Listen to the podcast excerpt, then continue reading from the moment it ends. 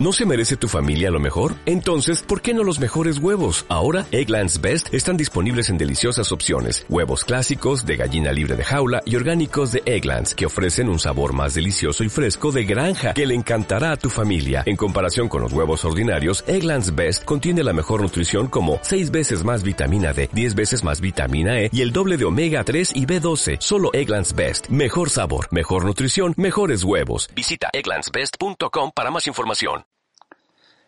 Liderazgo Comercial, episodio 350.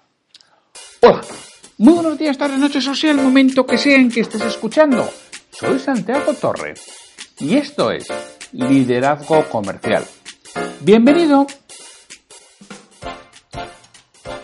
Liderazgo Comercial es ese podcast que está pensado para responsables comerciales y propietarios de empresa ayudarles a crecer profesionalmente, ayudarles a parar, pensar, reflexionar y tomar acción sobre lo que están realizando, que hagan cosas distintas para obtener resultados diferentes, por supuesto mejores, que también puedes obtener resultados diferentes peores. Pero este podcast trata precisamente de ayudarte. Y yo, Santiago Torre, te puedo ayudar con temas de mentoría para ti, de crecimiento profesional y con formación de calidad y de alto impacto para tu equipo comercial. La formación de alto impacto es aquella que permite durante largo tiempo en el recuerdo y además mueve a la acción, que es lo que busco con mis formaciones comerciales. Y que si quieres saber cualquier cosa, me tienes en www.santiagotorre.com barra contactar.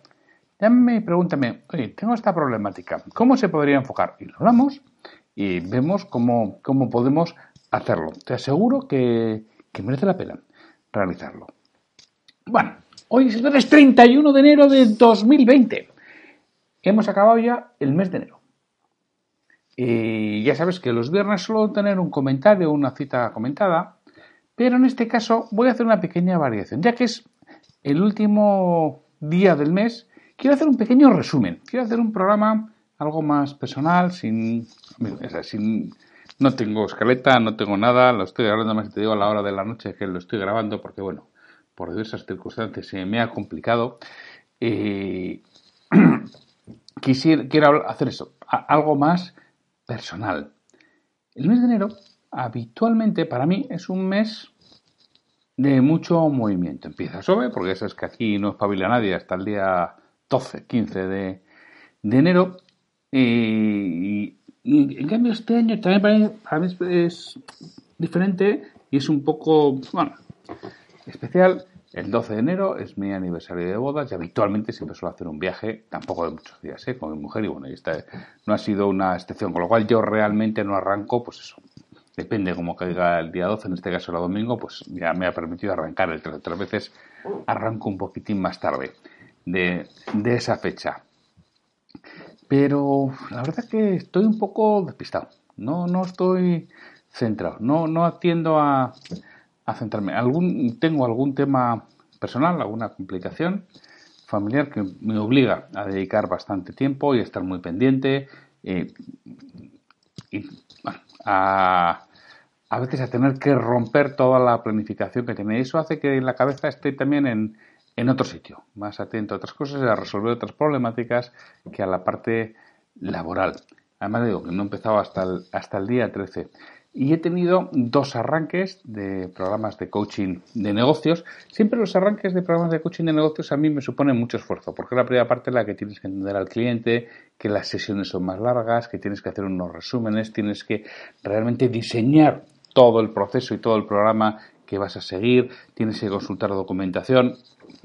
Te lleva bastante tiempo. Además, bueno, tengo también otro cliente, en este caso de los de larga duración, de los que llevo mucho tiempo con él, que está en un proceso que requiere de, mucha de mi ayuda y he tenido varios días con él echándole una mano en, en, algunos aspectos que son más de consultoría y acompañamiento que propiamente de, de. Así que ha sido un mes complicado. Y era un mes en el que tenía previsto trabajar mucho en mi libro sobre motivación y he fallado como una escopeta de feria. He trabajado muy poquito en ello porque sí, efectivamente las dos primeras semanas sí que hice mis deberes, que era identificar los personajes, identificar el, relato, era saber lo que iba a suceder en, términos generales. Todo eso lo hice dividí la estructura, pero me quedaba diseñar los capítulos. ¿eh? Me, me, quedé, me quedé y empezaron, se empezaron a hacer las cosas y la verdad que me he quedado. Y llevo 10 días o dos semanas que, que no arranco, que no consigo tirar para adelante con el libro y me da, me da mucha rabia. Pero bueno, a ver si consigo ponerme en ello. Y bueno, además estoy con otro proyecto que ya os contaré seguramente el lunes os daré alguna noticia y alguna noticia en este podcast que, oye, igual cambia de nombre, igual va a un proyecto diferente. Oye, estar atentos, que si todo va bien, el lunes, que ya es febrero, podré, podré empezar a, a, contar cosas y podré empezar a contar novedades con las que también estoy trabajando y voy paso a paso. Bueno, otra de las cosas que quiero contar son los libros que he leído. Sabéis que a mí me gusta leer, intento formarme, intento leer, intento aprender.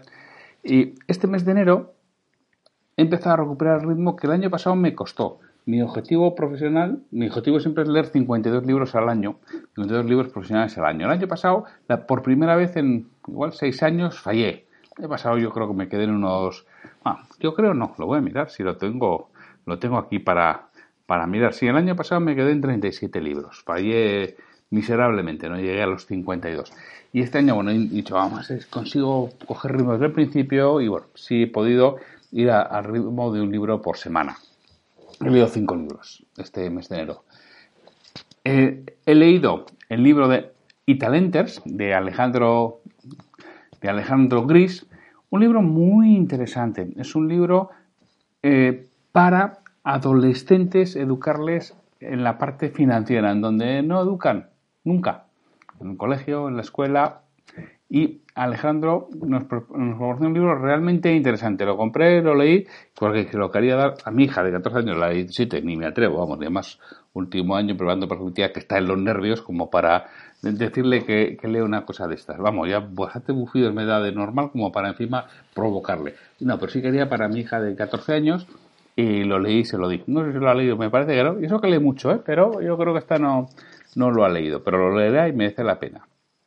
Otro libro que, que leí es Donde ocurre la magia, de Marina Pinto. Habla sobre salir de la zona de confort. Bueno, he leído muchos libros de estos, son libros libres, son leíbles, un libro que está bien. Yo he leído mucho sobre esto, tampoco me, me, me, ha aportado mucho, pero bueno, pero ha sido una lectura agradable. Luego he leído Vende, de Joaquín Caraballo, le iba a entrevistar en el, en el podcast y he leído el libro de él y está muy bien. La verdad que me ha gustado mucho el libro de Joaquín. Nos cuenta cosas realmente interesantes.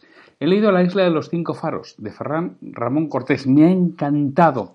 Es un libro sobre comunicación delgadito, que se lee muy rápido, pero que transmite unas ideas muy, muy bonitas, muy, muy precisas sobre comunicación, que te hace reflexiones. Sobre todo la última parte, los, el último capítulo es fantástico, fabuloso.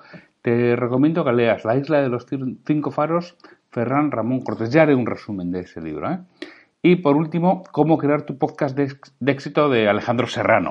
Bueno, pues lo mismo, para ver un podcast de, éxito. El mío no puedo decir que sea de éxito, pero es un podcast. Y bueno, quiero que sea de éxito, con lo cual, bueno, vamos a ver si cojo alguna idea sobre ello, que algunas notas he tomado para, para ir mejorando e ir puliendo lo que voy realizando. Pues esos son los libros. Y en el podcast, oye, mira, he cumplido con todos los días a las seis y media de la mañana a esto al podcast. Sí, ya sé que si tú lo escuchas de Apple Podcast igual no tenía a las seis, pero bueno, en iVoox estaba, a veces no, no me digas por qué falla el enlace y no va al Apple, Apple Podcast. Pero bueno, yo he estado todos los días con, con ellos siguiendo, ya sabéis que hasta el día eh, 7 de enero no comencé con la parte normal, pues estábamos con la parte festiva. El, el, que más ha gustado ha sido el episodio 333, las cinco fases del liderazgo. Es un podcast que ha gustado mucho, ha sido el más escuchado a lo largo de este mes. Han bajado algo los de Racionalmente Predecible, que hemos tenido cuatro de Irracionalmente Predecibles, Niños, Golosinas y Control de Impulso, aquello que contaba en el Goleman, en su inteligencia emocional, sobre el experimento con los niños que le daban una golosina le decían que la podía tomar en el momento, si esperaba le daban dos, lo, lo contaba ahí. También eh, uno de racionalmente predecible sobre implementación de intenciones y y sobre ejemplos del día a día, que es lo que he ido trabajando y ya he acabado ayer con un caso del precio de alquiler de viviendas. Interesantes estos de irracionalmente predecibles.